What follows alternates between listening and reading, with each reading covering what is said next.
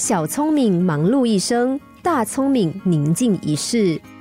炎炎夏日，已经好几个星期没有降雨，寺院里的草皮都干枯了。于是老师傅交给小和尚一袋草种，吩咐他去撒种。小和尚才撒了几把种子出去，就吹起一阵强风，不少的种子都被吹走了。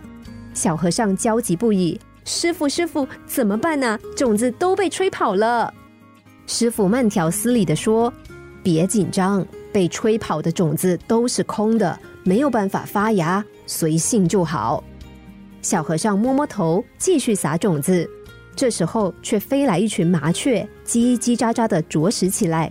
小和尚想跑去赶麻雀，但是被老师傅制止说：“别急，种子很多，麻雀吃不完，随遇就好。”当天晚上突然下起大雨，小和尚一想起积水必会冲跑不少种子，就坐立难安。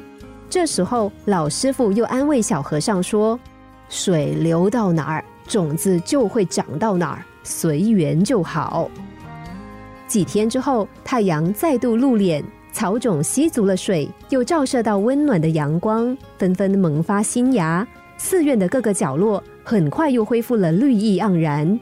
小和尚开心不已的说：“师傅，您说的果然没错，草都长出来了呢。”师傅微微笑着说：“没错，这就是随喜，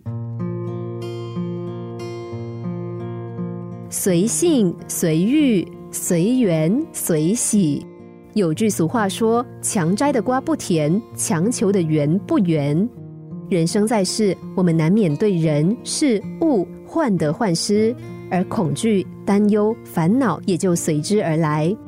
中国人常说“尽人事，听天命”，这句简单的话，其实蕴含着深刻的人生智慧。因为只要经过付出和努力，只要知道自己已经尽了全力。